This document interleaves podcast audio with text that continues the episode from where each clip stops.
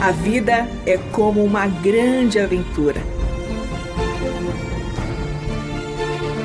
A Bíblia é nossa companheira e o Eterno nossa fonte de sentido nessa jornada. Por isso, convidamos você para entrar nas páginas do livro que conta a história do Deus que entrou em nossas histórias. A partir de agora, você está diante do Espelho na Janela. A narrativa a seguir é baseada em personagens e histórias bíblicas, acrescidas de elementos ficcionais.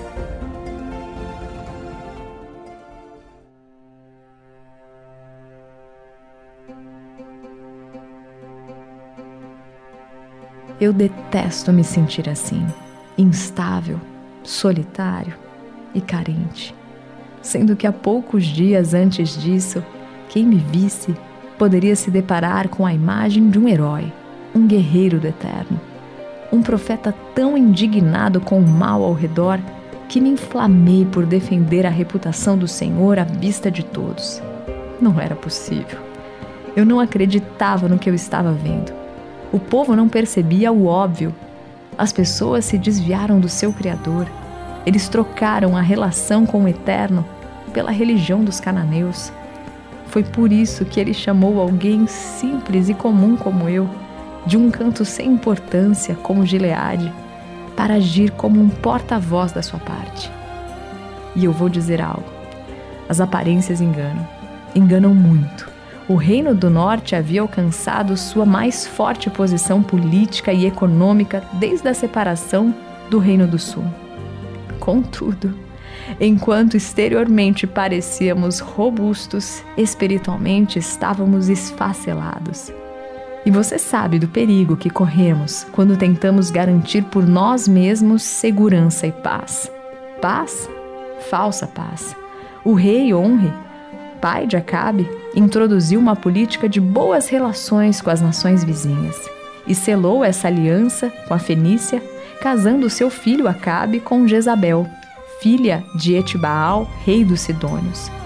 Como esse povo adorava Baal, Jezabel influenciou Acabe para que em Israel a adoração se voltasse a ele, virando as costas ao Senhor, ao Senhor que nos tirou do Egito e nos alimentou no deserto.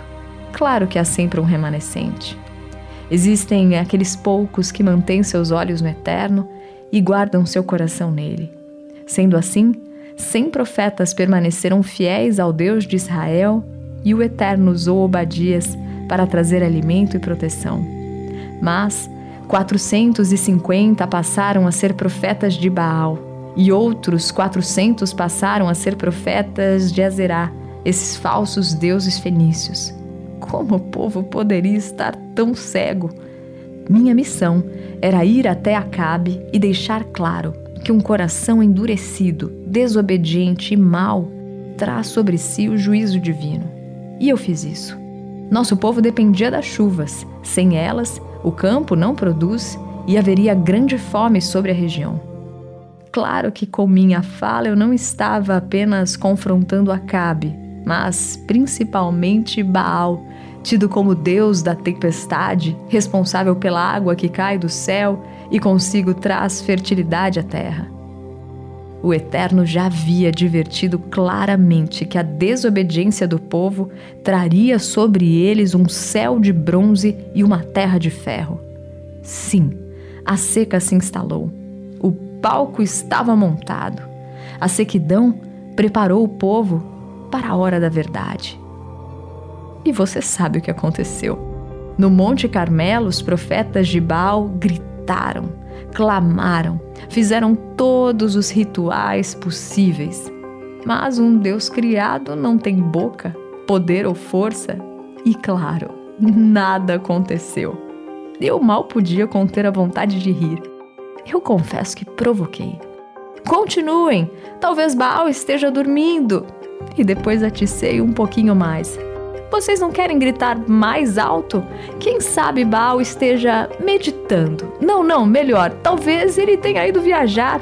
Vocês precisam berrar. Vamos lá, encham os pulmões. Claro, vocês conseguem. E nada, nada, nada. E eu, como um cavaleiro do Eterno, seu profeta, tomei a frente no confronto. Preparei o altar do Senhor com doze pedras, com doze cântaros de água. Cuidei e consertei aquele altar que deveria ser destinado apenas à adoração do Altíssimo e orei. Clamei: Ó oh, Senhor, Deus de Abraão, de Isaac e de Jacó, prova agora que és o Deus de Israel e que eu sou teu servo e que fiz tudo isso de acordo com a tua ordem. Responde-me, ó Senhor, responde-me, para que este povo saiba que tu, ó Senhor, é Deus e está trazendo este povo de volta para si. E o Eterno não tarda. Ele mandou fogo, e o fogo queimou o sacrifício, a lenha, as pedras, a terra e ainda secou a água que estava na valeta. Sendo fiel a si mesmo, ele demonstrou o seu poder e a resposta era um sinal claro de que ele havia aceitado o sacrifício. E ao ver o fogo, todo o povo caiu prostrado, gritando: Só o Senhor é Deus! Só o Senhor é Deus! Que dia! Que cena! Eu era tão pequeno e presenciei grandes feitos do Eterno. Mas a história não acabaria aí. Você sabe, haveria represálias. Adiante, quando Jezabel soube da morte dos profetas de Baal e que o povo havia voltado a adorar ao Deus Jeová, ela se encheu de fúria. Ela queria me pegar, ela queria me matar. Eu precisei fugir, eu precisava me esconder. E essa é a situação em que agora me encontro, escondido e sozinho depois de o coração desacelerar, a emoção e a euforia amenizarem, quando o silêncio passou a ser a minha companhia, eu comecei a me sentir só, muito só, carente, como uma criança que precisa de amparo. E eu detesto me sentir tão frágil. Por isso, quem esteve ali naquele dia e viu minha confiança no altar em proferir palavras do Eterno, conhece apenas parte de mim.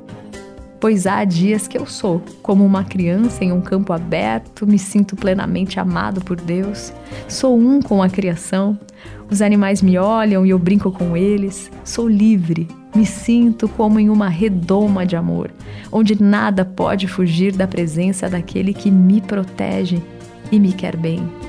Mas há também dias como hoje em que me sinto em um corredor de pedras, estreito, em um mundo cinza e hostil.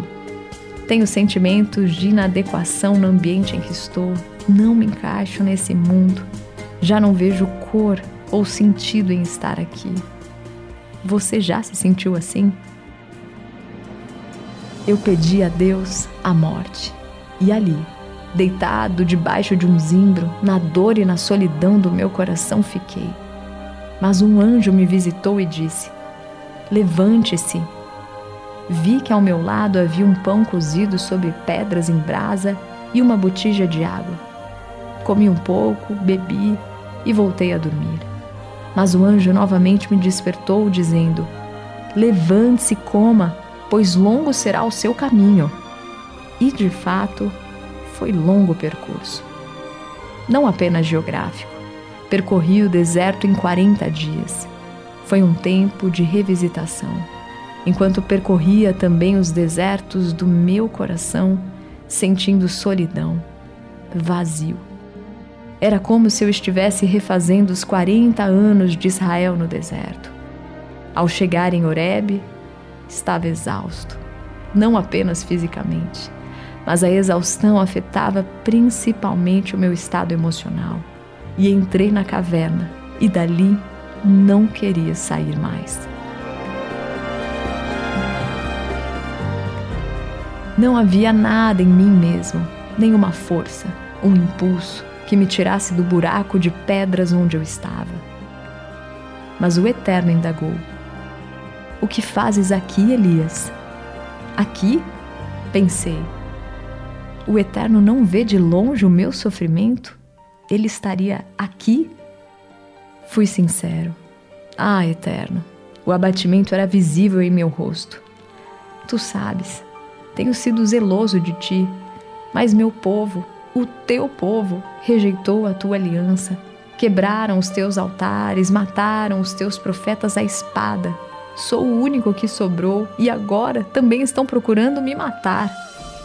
Então eu ouvi: Saia e fique no monte, na presença do Senhor, pois o Senhor vai passar. Eu saí da caverna, e eis que veio um vento fortíssimo que separou os montes e esmigalhou as rochas diante do Senhor. Mas o Senhor não estava ali. Depois do vento houve um terremoto, mas o Senhor não estava no terremoto. Depois do terremoto houve um fogo, mas o Senhor não estava nele. E depois do fogo houve um murmúrio de uma brisa suave. Ali estava o Eterno. Aquela brisa suave que tocava o meu rosto varria as minhas lágrimas e trouxe consigo a lembrança de quem eu era. Por mais simples e sem importância ao meu ver, o Eterno me fez lembrar quem eu era diante dele.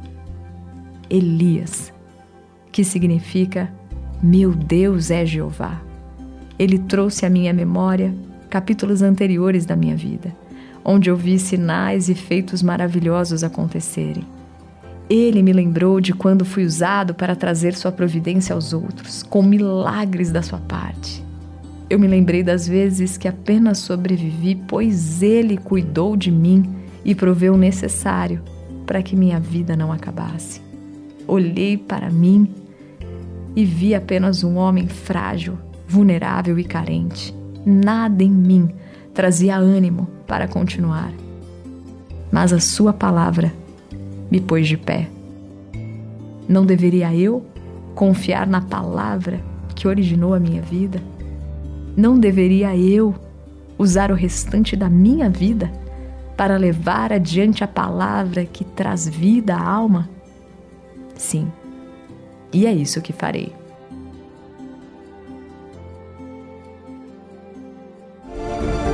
Este foi o Espelho na Janela, escrito por Israel Mazacurati, Renata Borjato e André Daniel Heinck. Realização Transmundial.